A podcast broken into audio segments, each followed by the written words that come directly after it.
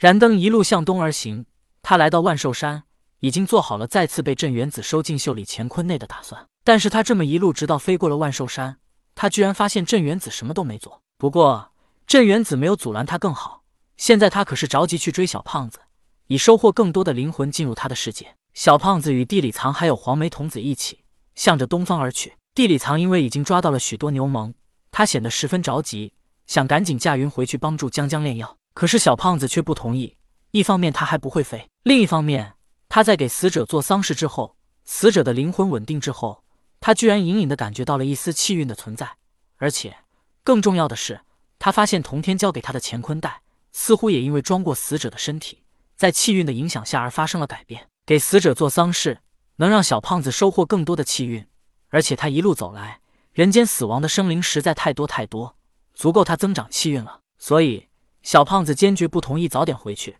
他要用双脚在大地之上行走，以便安抚更多死者的灵魂。当然，小胖子虽然不会飞，但如果他答应早点回去，地里藏还是能带他一起飞的。小胖子不想回去，虽然他知道江江在东方治病救人，他身边的死者应该会多。但说不好，江江医术高明，将死之人都被他救活了，死者太少不够用呢。所以小胖子便不想这么早回去，想顺着路途一步一步走回去，中途顺便做一些丧事。地里藏看小胖子不同意，便说道：“你既然不着急，那我便先走一步了。”小胖子道：“如果你要先走一步，就把我的乾坤袋留下来，我还要用它装人呢。”地里藏道：“这可是我家老爷给你的。”小胖子道：“是你家老爷给我的，但现在他就是我的。”如果你要先回去，就留下乾坤袋。地里藏觉得很无语，但他也没办法，只好说道：“行，乾坤袋我还先拿着，我跟你一起，你速度快点。”于是三人就这么一路向东。而之后，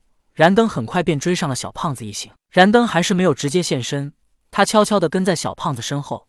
当小胖子安抚了冤死或者无辜的灵魂之后，燃灯便悄悄地把灵魂收进了定海珠的世界里。燃灯定海珠的世界。曾被多宝用强力打散过，所以他需要更多的灵魂来信仰他，使他能产生更多的世界之力，然后修复破损的定海珠。以往在西方之时，燃灯同样收了一些灵魂进入定海珠内，但那是在西方，由于路途遥远，再加上黑白无常很忙，所以他们也没怎么搭理燃灯。但如今却是在东方，他们如果再不管，任凭燃灯收了灵魂，那他们就无法跟上面交差了。西方的灵魂能不能收回来，其实地府也不太在意。但是东方的灵魂，那可是一定要带回地府的。当小胖子做了丧事，安抚了灵魂之后，便离开了。而燃灯又一次把灵魂收进了定海珠的世界内。也就在此时，黑白无常现身了。他们略一感觉，便知道自己不是燃灯的对手，但有些话也不得不说。于是黑白无常说道：“上仙，请你将灵魂放出来，我们要将他们带回地府内。”燃灯的性格一直便是小心谨慎。黑白无常虽然在他面前啥也不是。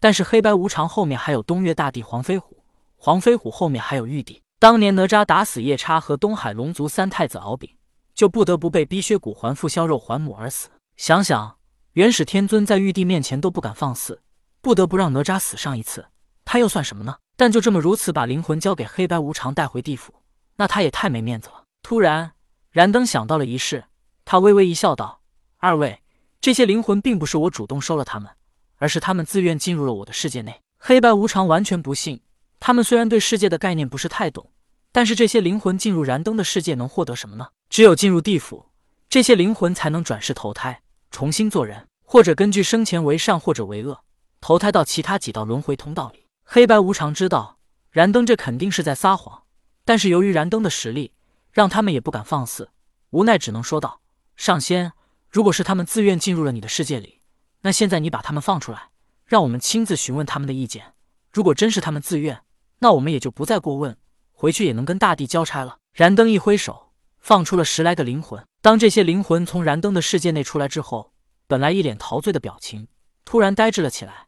他们突然感觉到外面这样的气息让他们很讨厌。那个山上犹如极乐世界一般，那么舒爽惬意，没有忧愁和烦恼。当他们离开之后，就感觉到这种舒服的感觉消失了。黑白无常首先没说话，因为他们是灵魂之体，所以他们能感受到这些灵魂并没有被影响到意识。当他们感觉了之后，发现这些灵魂并没有被控制，于是他们便说道：“尔等可愿意随我一起去地府转世投胎，重新做人，甚至有可能还能做神做仙？”这十几个灵魂，你望望我，我望望你，去地府干什么？他们在燃灯的世界里就感觉到十分舒服了，干嘛还要放弃已经获得的利益，反而去追寻黑白无常画的大饼呢？十几个灵魂摇了摇头，他们对燃灯道：“老爷，请你还将我们赶紧收进那个极乐世界内吧。”燃灯一挥手，将十几个灵魂收了之后，这才对黑白无常说道：“你们也看到了，不是我要收了他们，而是他们要主动进入我的世界内。”黑白无常这次不再拒绝，而是反问道：“上仙，就算我们不管。”以后也任凭你收这些灵魂，但是你收了这么多灵魂，他们生前的因果该怎么办？燃灯一愣，觉得黑白无常说的很在理。可是随后他却发现，这些灵魂身上已经没有了因果。燃灯并没有表现什么，而是笑道：“他们生前的因果，我来为他们化解。”黑白无常看这样，也没法再谈下去了，只能先回去跟黄飞虎汇报去了。当黑白无常走了之后，燃灯搜寻四周，发现了一个灵魂正飘飘荡荡的前往地府。燃灯一挥手，将这灵魂收进了定海珠世界内。可这个没有经过小胖子做丧事的灵魂，进入燃灯的世界内，仿佛滚烫的油锅里进入了一滴水，瞬间世界内便沸腾了起来。燃灯运起世界之力，好不容易才将这个沸腾的灵魂给压了下去。做完这些之后，燃灯感觉到自己的身上突然就背上了这个灵魂生前的因果。这个灵魂其实是一个屠夫，他杀猪宰羊，虽然手上沾满无数血腥。但其实他也并不算为恶，但是燃灯将他收入了自己的世界内，那么不算为恶的屠夫身上携带生前的因果，因为太血腥，便导致这因果被放大了许多。燃灯明白了，如果每收一个灵魂进来，他就要背上一个因果，那么他根本就承担不起。但是小胖子做了丧事之后，这些灵魂身上的因果似乎就被抹掉了，而燃灯再将他们收入世界内，就不用承担他们生前的因果了。想到这里，燃灯明白，有些事。还非小胖子不可。